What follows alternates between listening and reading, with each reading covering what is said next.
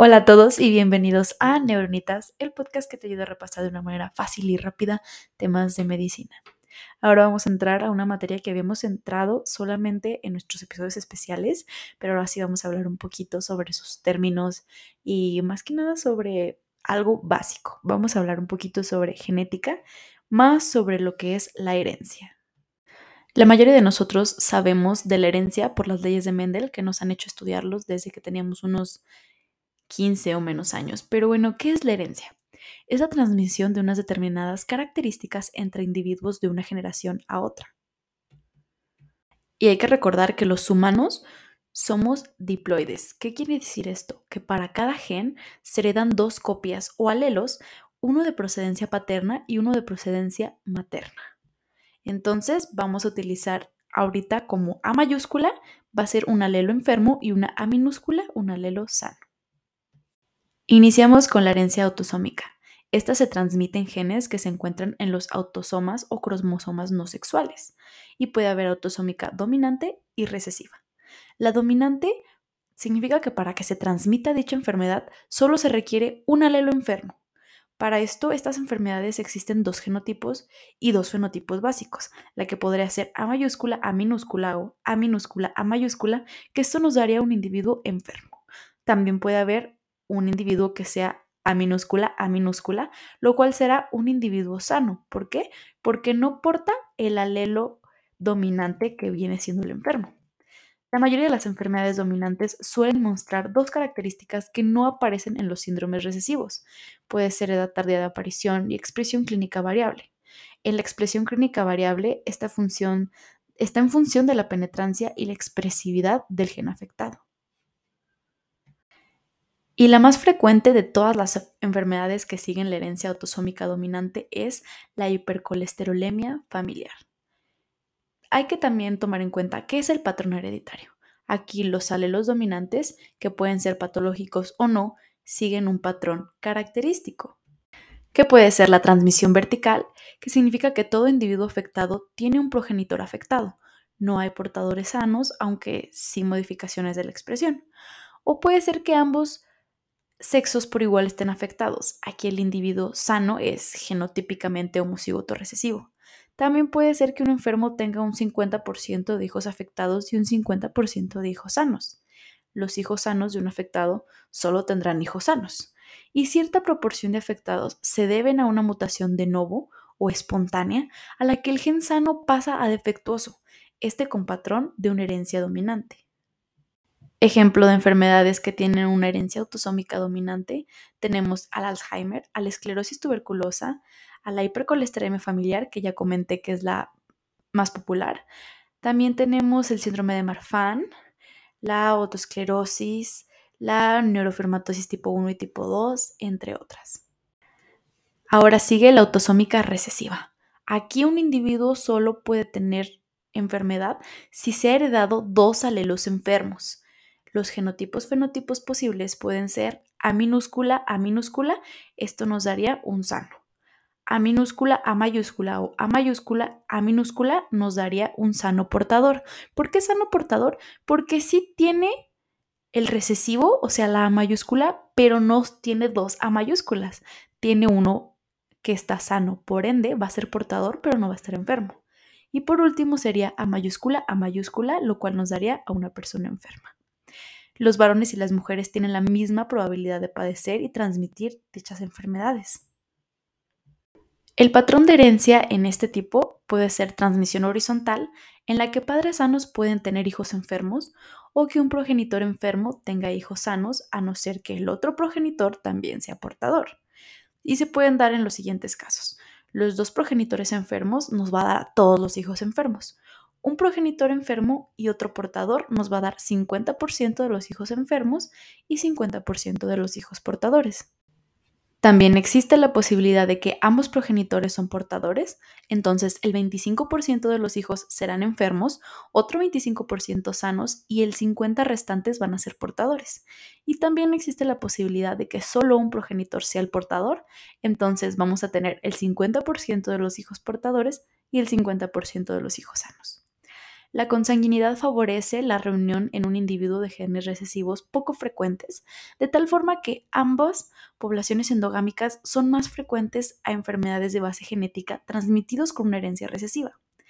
La ventaja selectiva del heterocigoto hace que a veces aparezca cierta enfermedad en mayor porcentaje de lo esperado.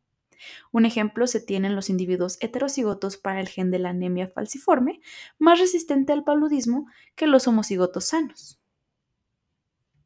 Entre las múltiples enfermedades con una herencia autosómica recesiva, la más frecuente es la anemia trapanocítica, pero también tenemos la fibrosis quística, la hemocromatosis, la talasemia alfa y beta, la poliquistiosis renal infantil, entre otras. Seguimos con la herencia ligada al sexo. Es la herencia que se transmite en genes que se localizan en los cromosomas sexuales, como el X o el Y. Entonces, empecemos con la herencia ligada al cromosoma X. Existe esta herencia tanto dominante como recesiva.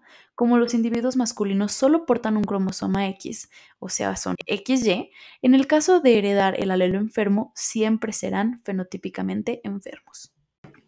En la X recesiva, todas las hijas de un varón enfermo serán portadoras sanas.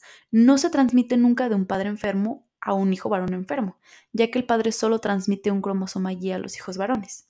Sin embargo, en el X dominante pueden existir mujeres afectadas, aunque la gravedad de la afectación suele ser menor que en los varones, afectados. Esto se explica debido al fenómeno de Lyon o inactivación de un cromosoma X en las mujeres. En cada célula XX, uno de los dos cromosomas X es inactivado. Esta inactivación es independiente para cada célula y clásicamente se ha definido como aleatoria. Actualmente los conceptos de herencia ligada al X recesiva y dominante son bastante discutidos, descartándose la mayoría por autores que ligan al X con expresividad variable y una penetrancia incompleta. Mientras que la herencia ligada al cromosoma Y solo pueden transmitirlo de varón a varón, en el cromosoma Y se encuentran genes determinantes para una correcta definición del sexo fenotípico, que puede ser el gen SRY relacionado con el síndrome del testículo feminizante y para desarrollo de la espermiogénesis. Ahora es el turno de la herencia mitocondrial. Bueno, el ADN mitocondrial se transmite de manera casi exclusiva por vía materna, tanto a hijos varones como mujeres, ya que solo el ovocito aporta mitocondrias durante la fecundación al cigoto. Entonces, este ADN mitocondrial sufre una alta tasa de mutaciones, por lo que en un mismo individuo y célula pueden existir diferentes ADN mitocondriales. A esto se le llama heteroplasmia. Esta característica confiere una gran variabilidad a la expresión de dichas enfermedades con una herencia mitocondrial. Algunos cuadros de encefalopatía o miopatías se transfieren característicamente por herencia mitocondrial. Algunos ejemplos de estas enfermedades podría ser el síndrome MELAS, que bueno, en inglés no lo voy a decir porque pronuncio muy mal, y el síndrome de MERF. Y también tenemos anomalías cromosómicas, que estas nos pueden dar patologías estructurales y numéricas. Cualquier anomalía cromosómica puede presentarse de modo congénito en la totalidad de las células del organismo, o bien en células aisladas, que puede ser un mosaicismo. La mayoría de los casos son esporádicos y no existe una historia familiar, y tienen un riesgo de recurrencia en madres que tienen ya un hijo con alguna alteración cromosómica. Entonces, vamos a empezar con las anomalías cromosómicas estructurales, que consiste en una reordenación lineal de los genes sobre los cromosomas. La incidencia es de uno en cada 2.000 nacimientos, siendo las más frecuentes las lesiones y las translocaciones.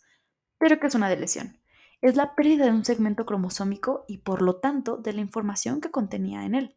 Una delesión se nombra con el número del cromosoma y el brazo afectados, seguida del signo menos. Mientras que la microdelesión son lesiones no observables por técnicas citogenéticas habituales, habituales, pero sí por técnicas de biología molecular. Y tienen interés clínico estas lesiones. También tenemos una duplicación, que es la repetición de un segmento cromosómico, y una inversión, que es el cambio de sentido de un segmento cromosómico. También tenemos una transposición, que aquí un segmento lesionado de un cromosoma se traslada a otra posición, bien dentro del propio cromosoma o en algún otro cromosoma. También tenemos la traslocación, que se produce una delesión en dos cromosomas y en la reparación se intercambian dichos segmentos. se denomina también traslocación balanceada o recíproca. También tenemos cromosomas dicéntricos, que es una traslocación o transposición en la que el segmento traslocado lleva centrómero. Por lo tanto, el nuevo cromosoma tendrá dos centrómeros. Pido una disculpa por el tren si es que se llega a escuchar. También tenemos cromosomas en anillo. Se produce una lesión en dos polos de un cromosoma y en la reparación se empalman ambos extremos. También tenemos isocromosomas, que es la lesión de un brazo y duplicación de otro dando lugar a cromosomas con ambos brazos idénticos. También tenemos roturas cromosómicas, que hay cuadros clínicos de heredación autosómica recesiva en los que se observan abundantes roturas cromosómicas, como puede ser el síndrome de Bloom. Y una translocación robertsoniana es una situación intermedia entre anomalías numéricas y estructurales. Se produce por la fusión de cromosomas acrocéntricos. Los brazos largos de ambos cromosomas quedan preservados, los gametos que producen los portadores de esa traslocación dan lugar a trisomías o monosomías de un cromosoma completo. El individuo con fenotipo normal portador de la translocación posee 45 cromosomas. En realidad uno de ellos es doble. Algunos casos pueden ser el síndrome de Patao o el síndrome de Down. En las anomalías cromosómicas numéricas, el número euploide del cromosoma es 46 se es diploide. Existe una anomalía numérica cuando hay una variación que puede ser una ganancia o una pérdida del número euploide. Puede ser una poliploidía, que aquí la célula tiene un número de cromosomas distinto a 46, pero múltiple de 23. Puede ser triploide, 69, tetraploide, 92, etc. También puede haber una aneuploidía, que es una situación en la que una célula tiene un número de cromosomas distinto del euploide y que no es múltiplo de 23. Las trisomías son las aneuploidías más frecuentes observadas en nuestra especie. Hablando de las anomalías cromosómicas más frecuentes, iniciamos con las trisomías, que es cuando el paciente tiene 47 cromosomas. Existen, por tanto, uno de más. La trisomía más frecuente es el par 16, pero solo se ven abortos espontáneos. Y bueno, empezamos con el síndrome de Down, mencionándolos, es uno de las trisomías más frecuentes. También tenemos el síndrome de Turner, que es el 45X. Bueno, el síndrome de Down ya todos lo conocemos, que es el 21. Turner es 45X. También tenemos el síndrome de la supermujer o triple X, que es el 47XXX. También tenemos el síndrome de Klinefelter, que es el 47XXY, o el síndrome del superhombre, que es el 47XYY. También tenemos cromosoma X frágil o de Martin Bell. Y bueno, también otras que pues son más frecuentes en la X que en la Y. Y eso sería todo por el episodio de hoy. Recuerden que tenemos episodios específicos de algunas de estas alteraciones genéticas para que vayan y les den una escuchadilla. Espero que les sirva de mucho o de poquito, pero que les sirva este episodio. Nos vemos la próxima semana. Hasta luego.